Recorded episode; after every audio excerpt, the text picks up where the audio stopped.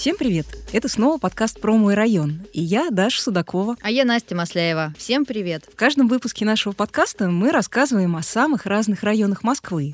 О центральных и не очень, об исторических и о совсем новых. И еще о том, как в них живется. О районе, о котором мы будем говорить сегодня, можно было бы рассказывать бесконечно, потому что без преувеличения здесь есть все и природа, и история, и современная инфраструктура, и несколько знаменитых на весь мир символов Москвы. Соглашусь с тобой. Мне кажется, сюда можно приезжать в полноценную туристическую поездку, как на городской курорт или на экскурсию, на фестиваль или в музее. Ну и просто погулять и заодно узнать что-то новое. Это один из немногих районов, который не находится в центре, но его посещают практически все туристы. Я думаю, все знают такие самые-самые достопримечательности, как самая масштабная выставка выставочное пространство в мире и самые высокие в Европе башня и колесо обозрения. Обо всем об этом мы сегодня и поговорим. Отправляемся в Останкинский. Знаешь, Настя, в детстве одно из самых моих любимых мест в Москве было ВДНХ. Даже зоопарк мне меньше нравился. Я думаю, что можно понять, ведь ВДНХ — это и парк, и зоопарк, и музей, и еще немного космос. В общем, просто какая-то страна чудес. Но сейчас это уж точно так. А когда я была маленькая, тут, конечно, все выглядело совсем по-другому. Довольно запущено, надо сказать. Но я еще застала павильоны животноводства, и рядом с ними можно было покататься на лошадях и на северных оленях. А еще я здесь здесь впервые побывала в кафе, которые мы сейчас могли бы назвать этническими. Ну, на ВДНХ можно было поесть вкусный узбекский плов или необычную китайскую еду. В общем, сюда можно было приехать на целый день в любую погоду и всякий раз потом вернуться домой совершенно счастливой. Нужно заметить, что хотя ВДНХ в последние годы сильно преобразился, но здесь все так же можно провести целый выходной и не увидеть и половины всего того, что тут есть. Да, и чтобы поговорить обо всем этом, нам не хватило бы и целого подкаста. А ведь вокруг еще огромный район, в котором живут люди. 63 тысячи человек на минуточку. Я думаю, что это немало. Хотя, если посмотреть на размер района, выходит, что плотность населения тут довольно низкая потому что Останкинский — это самый большой район северо-восточного округа, и его площадь порядка 12 квадратных километров. Понятно, что плотность населения низкая как раз из-за того, что здесь находятся огромные парки. Собственно, это и есть визитная карточка Останкинского района. И сегодня мы о них тоже расскажем. Ну а еще Останкинский — это рекордсмен по количеству музеев. Их здесь целых 26. И в районах, которые не находятся в центральном округе, он один такой. Даже в Измайлове музеев меньше, их там всего 19. Здесь, конечно, в первую очередь в ответе ВДНХ, потому что это самое масштабное объединение московских музеев и выставочных павильонов. А если учитывать, что территория выставки объединена с парком Останкина и главным ботаническим садом, то получается, что это вообще самое большое выставочное пространство в мире. Его площадь около 700 гектаров. Все к тому, что наш рассказ об Останкинском районе нужно начинать с ВДНХ. Выходит, что так. Мы знаем, что выставка была открыта в августе 1939 года, а один из ее символов, 24-метровый монумент «Рабочая колхозница», был создан Борисом Иофаном и Верой Мухиной двумя годами ранее для выставки в Париже. Но помимо «Рабочего и колхозницы» на территории ВДНХ еще 48 памятников культурного наследия. И одни из самых известных — это, конечно, фонтаны «Дружбы народов» и «Каменный цветок», которые были построены в 1000 1954 году. Было, конечно, очень грустно видеть, как в начале 2000-х они разрушались, и, знаешь, вандалы отламывали кусочки сверкающей смальты с каменного цветка. К счастью, сейчас оба фонтана восстановлены и выглядят очень даже парадно, как, собственно, и окружающая их территория. И здесь нужно сказать несколько слов о возрождении ВДНХ. Началось оно в 2014 году, когда руководить выставкой стала команда правительства Москвы. Четыре года спустя завершились работы по благоустройству центральной аллеи. А в северном и южном розариях снова зацвели редкие сорта роз. Работы по восстановлению павильонов продолжаются до сих пор. Знаешь, я не так часто приезжаю сюда, но каждый раз удивляюсь тому, как меняется ВДНХ. Некоторые ранние павильоны вообще полностью преобразились, как, например, павильон Азербайджан, который раньше выглядел ну, просто как металлическая коробка. А после 2014 года он обрел свое прежнее ампирное лицо. Или еще центральный павильон, в котором заново открыли горельеф Евгения Вучетича. А обновленный павильон «Атом», который планируют завершить в ноябре этого года, вообще должен стать одним из самых современных технологических комплексов в мире. Ну и про территорию нужно сказать отдельно. Здесь появились открытые спортивные комплексы, веревочный парк и новые детские площадки. В 2020 году открылся еще и аптекарский огород. А еще здесь есть удивительный ландшафтный парк, который находится между Зеленым театром и городской фермой. Прогулка по парку как бы символизирует переход от дикой природы к создаваемой руками человека. Здесь несколько зон с разными экосистемами.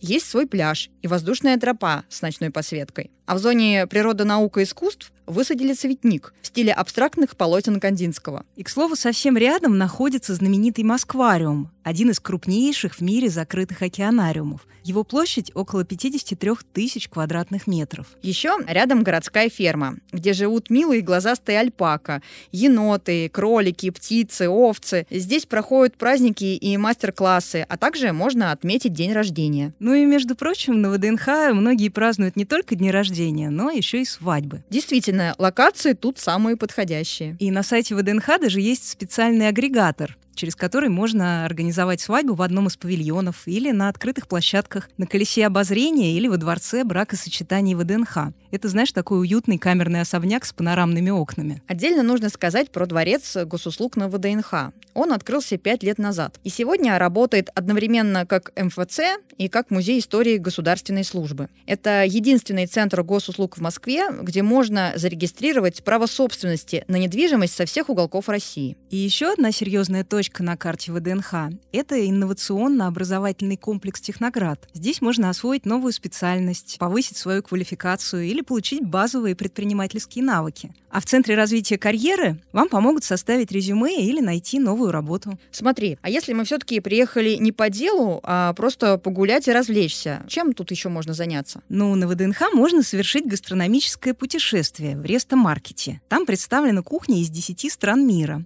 Еще можно сходить в Государственный музей кино на экскурсию или на кинопоказ. Можно погрузиться в атмосферу Советского дома культуры в ДК ВДНХ или послушать концерт под открытым небом в Зеленом театре. А для самых маленьких в том же здании есть театр сказок. А я думаю, что все-таки главная площадка для детей на ВДНХ – это центр «Союз мультпарк» первый подобный мультимедийный парк в России, где можно полностью погрузиться в мир любимой анимации. Здесь есть 18 аттракционов по мотивам отечественных мультфильмов, а также проходят мастер-классы по их созданию. Ну, сказать по правде, я еще не успела посетить все эти места, но зато, думаю, как и ты, не раз бывала на катках ВДНХ. Здесь их четыре.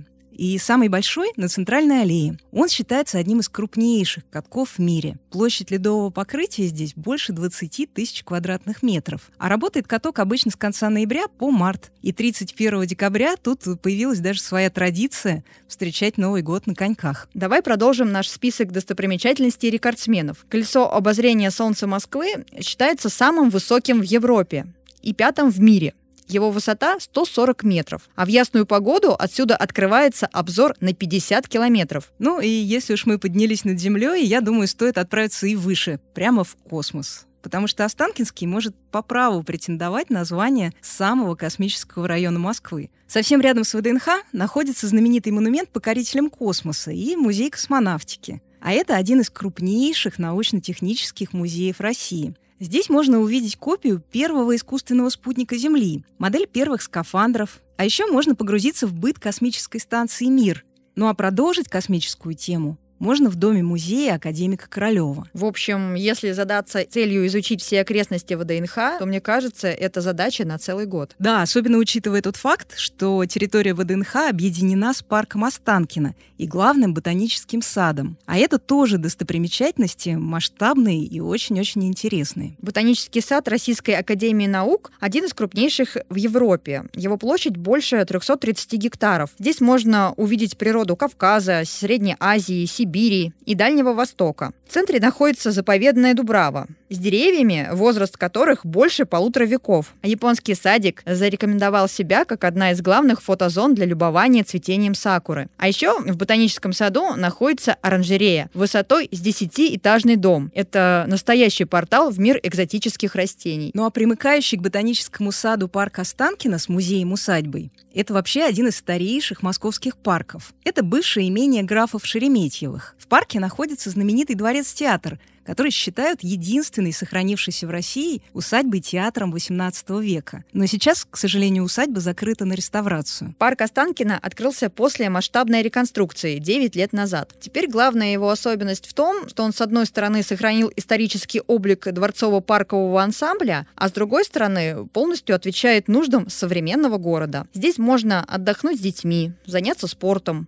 покататься на велосипеде или на лодке, а также устроить пикник. Есть конный и пейнтбольные клубы, крупнейший в Европе скейт-парк под открытым небом, парк театральных скульптур, беседки, детские воркаут-площадки, ротонды и, конечно, футбольный стадион. Ну а если уж говорить про окрестности парка, нельзя промолчать еще об одном символе района, да и всей Москвы тоже. Между прочим, самым заметным. И это еще один рекорд в нашу копилочку. Останкинская телебашня. Самая высокая башня в Европе.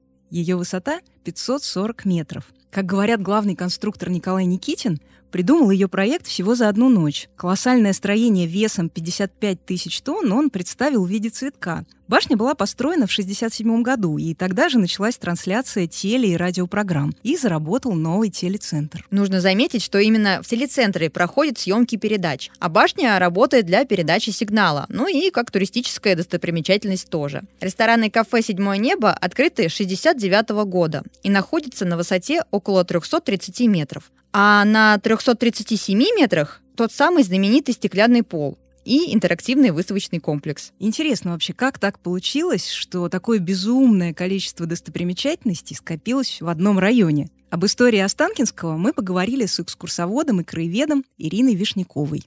Откуда пошло название района Останкинский? С какого момента мы отсчитываем его историю?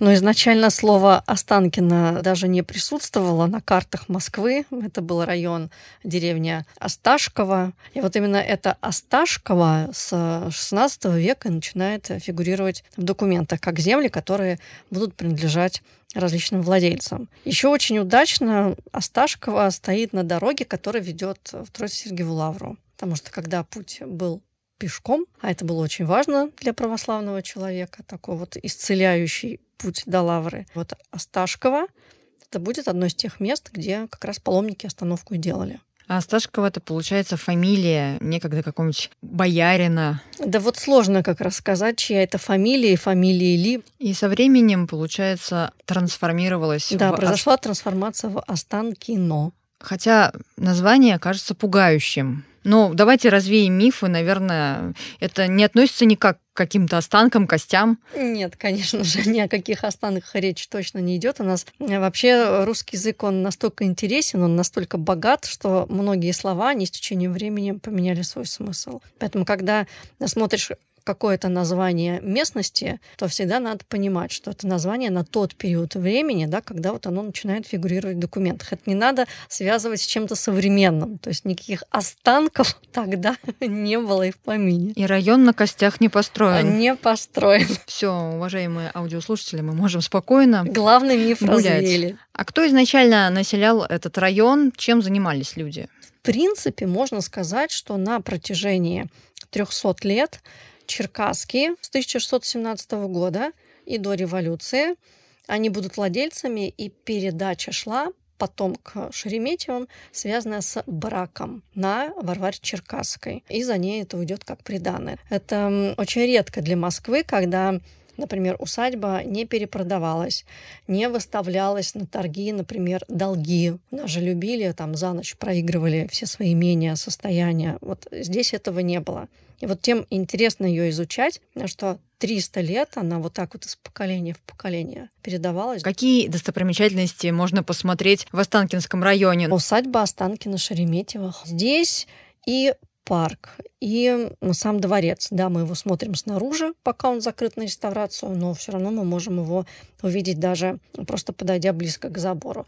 Это и церковь. То есть ты считываешь полностью весь вот этот как бы замысел усадьбы, как она была сформирована. И система копанных прудов там на речке Каменки. Плюс мы бы еще добавили дачи, если бы они там сохранились. Но это уже история конца XIX века. То есть вот начавшись с усадьбы, Затем эта местность будет развиваться как дачная. Ну а в 20 веке туда добавится уже телевидение, потому что мы знаем Останкинскую телебашню и целый такой район квартала сформированный с точки зрения вот все, что нужно для телевидения появляется. Опять же, рядышком. Ну а затем история уже связанная с метро ВДНХ, с самим комплексом вот ВДНХ и, конечно же, музей павильон космоса. То есть на выходе из метро, когда нас музей космонавтики встречает, то есть добавится еще одна история. То есть, в принципе, район интересен тем, что там есть все вехи, начиная с усадьбы, то есть вот 17 век, там 19 и заканчивая вот совершенно недавним веком 20 и космонавтикой. Что интересного вы показываете своим экскурсантам на вашей прогулке? История самой усадьбы — это церковь в которую можно зайти. Но церковь у нас будет строиться еще в 17 веке при Черкасских. И, конечно же, на протяжении своей истории до революции она неоднократно и реставрировалась, и переделывалась. Но в чем ее уникальность? В том, что вот это вот домовый храм. И никто не понимает, что это вообще за слово такое домовый. То есть ваш личный в вашей усадьбе, у него два входа. Один личный, откуда заходили как раз черкасские, потом Шереметьевы, вот этот вот вход, он как раз смотрит ровно на дворец. А второй, который все обычно-то мы и видим, когда идем от трамвая, мы видим тот, который на сегодняшний день открыт. А это как раз для горожан. Далее, гуляя по парку, и как система каскадных прудов, и плюс еще Останкино, это же театр крепостных помимо Кускова, потому что мы помним, что еще у Шереметьевых было Кускова, но ведь затем история с крепостными театрами, она продолжится именно в Останкино. Да, короткий период времени, но тем не менее. И вообще вот история театров крепостных в Останкино, она была очень хорошо представлена. Это, конечно же, тема любви. Но как же обойти стороной Просковью Жемчугову и вот, вот брак со своей крепостной, потому что действительно для того периода времени это был нонсенс. Это выход за рамки, которые приняты в обществе. Я уж не говорю о том, что это были очень серьезные и жесткие последствия для людей, которые нарушали эти вот нормы. А, Когда Просковья скончалась, да, вот после рождения сына, то, естественно же, Николай Борисович, он очень сильно переживал эту трагедию, потерю любимой супруги, и театр он просто закроет. Он будет в Петербурге проживать, поэтому Останкино на такой некоторый период времени погружается в забытие. И, конечно же, гуляя по парку, можно дойти как до ботанического сада Академии наук. И так вот прогуливаясь, как бы представить вот размеры парков, ландшафтных парков, которые всегда были в усадьбе. То есть вы можете уйти спокойно на день, на целый. А по факту вы только в своей усадьбе, вам вообще никуда выезжать не надо. Рядышком у ВДНХ у нас есть два варианта. Мы можем пойти или в сторону телецентра, или вернуться к метро, где как раз музей космонавтики.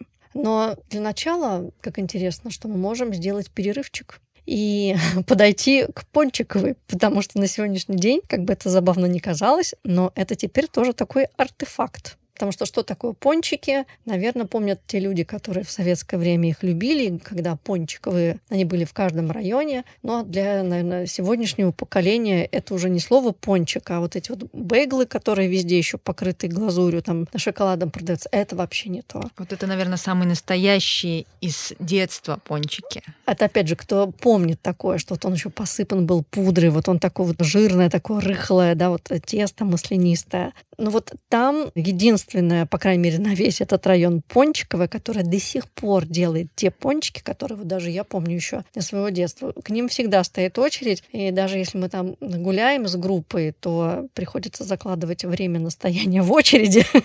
Тем более, что многие уже действительно забыли вот этот вот вкус, и уж если ты дорвался, увидел эту пончиковую, то надо пончиков побольше набрать и там себе в дорогу, в том числе своей родне. Но если идти в сторону Останкина, то обязательно надо, конечно, зайти и подняться наверх. Хотя для многих, э, я уже тоже понимаю, это может быть страшным, потому что высота такая, что очень страшно смотреть на окрестности. Ну а вы-то сами были? Да, и неоднократно. И мне, наоборот, очень нравится, когда ты стоишь, и такое ощущение, что ты вот висишь в пространстве, потому что под тобой стекло. И вот как птица, да, такое ощущение, что ты видишь под собой город. Мне очень нравится это состояние, хотя я понимаю, что высота такая. Многих это пугает. А где вам нравится гулять в Останкинском районе? Это, конечно же, Останкинский парк, если хочется просто тишины, спокойствия, либо это, конечно, ВДНХ, но на ВДНХ не тишины, не спокойствия, а просто с точки зрения вот другой красоты. Казалось бы, столько достопримечательностей в Останкинском районе, куда уж больше. Но в этом году, представляешь, появилась еще одна. На северо-востоке района, на улице Вильгельма Пика, был открыт традиционный китайский парк Хуамин. Это такой Китай в миниатюре. Тут есть свой бизнес-центр с 21-этажной башней и пятизвездочным отелем. Ну а главное, на территории почти 5 гектаров был обустроен настоящий китайский парк с беседками-пагодами, извилистыми дорожками, искусственным прудом с мини-каналами и мостиками. А вокруг посажены растения, типичные для Пекина и Шанхая, например, тис и хвойное дерево цугу. Надо сказать, что это крупнейший китайский парк за пределами Китая. И это еще один рекорд. Ну ладно, про достопримечательности, пускай не про все, мы упомянули. А вот о том, как живут горожане в Останкинском, пока еще нет. Кстати, а какие у района плюсы и минусы? Ну, про плюсы мы уже поняли. Тут очень хорошая экология и много первоклассных благоустроенных парков. А еще район находится довольно близко к центру, и на общественном транспорте можно до него доехать минут за 20. Есть станция метро ВДНХ,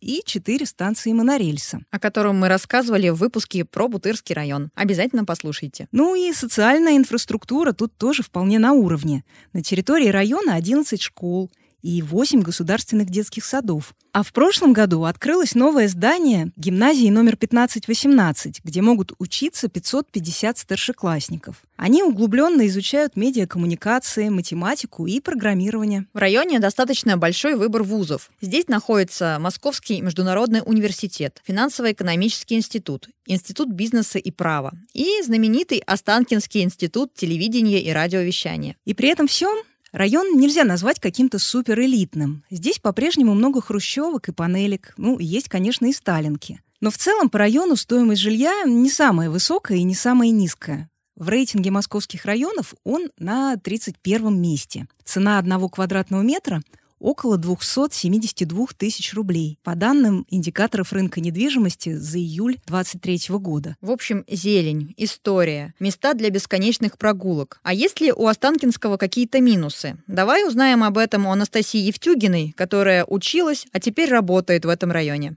Настя, расскажи, пожалуйста, как ты оказалась в Останкинском районе и что тебе больше всего там нравится? Я приехала и начала здесь свое обучение в телецентре Останкина. На телеведущую обучалась и сейчас работаю на канале. Что тебе больше всего нравится в этом районе? Конечно же, телецентр Останкина, где можно встретить много звезд. В телецентре снимается много передач, таких как «Своя игра», «Сто к одному», «Поле чудес», «Пусть говорят» и многие-многие другие. Также мне нравится Останкинский пруд, мне нравится знаменитая Пончиковая, где можно выпить кофе с друзьями, попробовать пончики вкусные. Также мне нравится район ВДНХ полностью весь, по нему можно гулять, музей космонавтики посетить посмотреть памятник рабочей колхозницы. Сам район Останкино мне еще нравится тем, что здесь проходит монорельс, на котором приятно прокатиться с прекрасным видом на город.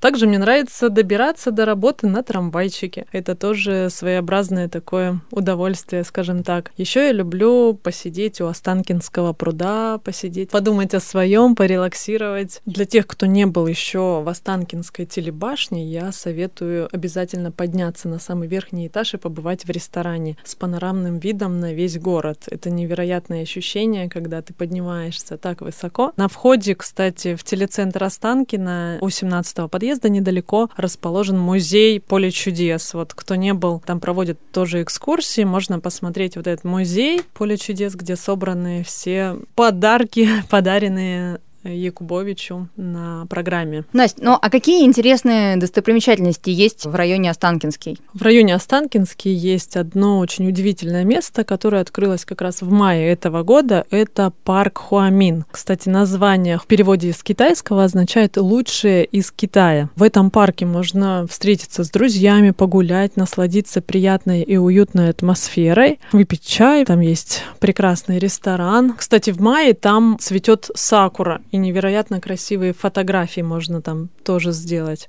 устроить фотосессию. Он находится прямо около метро Ботанический сад. Вход туда бесплатный и рекомендую обязательно посетить это место с друзьями, с детьми. Там есть пруд с мостиками, ручейками, извилистые дорожки, где можно погулять, камни, валуны причудливой формы, интересной. Ну и если вы не были в Китае, то тем более рекомендую это место для прогулок. Настя, а как ты считаешь, какие есть плюсы и минусы у района Останкинский? Район Останкинский, он очень зеленый такой район и благоприятен для проживания. Ну, он считается одним из лучших районов Москвы. Также здесь удобная развитая инфраструктура транспортная. Удобно добираться, но есть и свои минусы. Это, например, отсутствие парковок, как и, в принципе, везде в городе, да. Это, опять же, из-за большого потока автомобилей. Ну, а что тебя привлекает в этом районе? Я очень люблю этот район. Меня привлекает энергетика, меня тянет прям вот к телецентру. Вот это Останкинский пруд, это вот одно из самых моих любимых мест в Москве.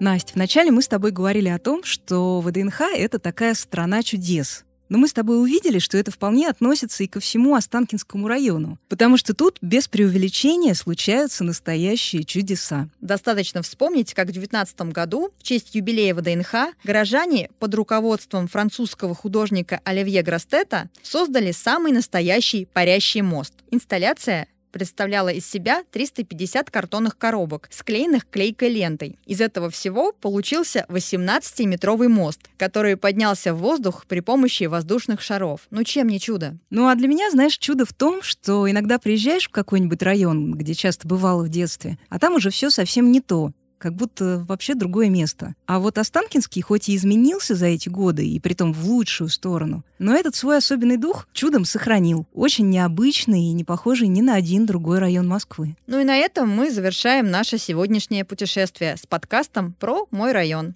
Надеемся, оно вам понравилось. И если так, поставьте, пожалуйста, нам лайк на той платформе, где вы нас слушаете. До встречи в следующий четверг. С вами была Настя Масляева. И Даша Судакова. Пока. Пока.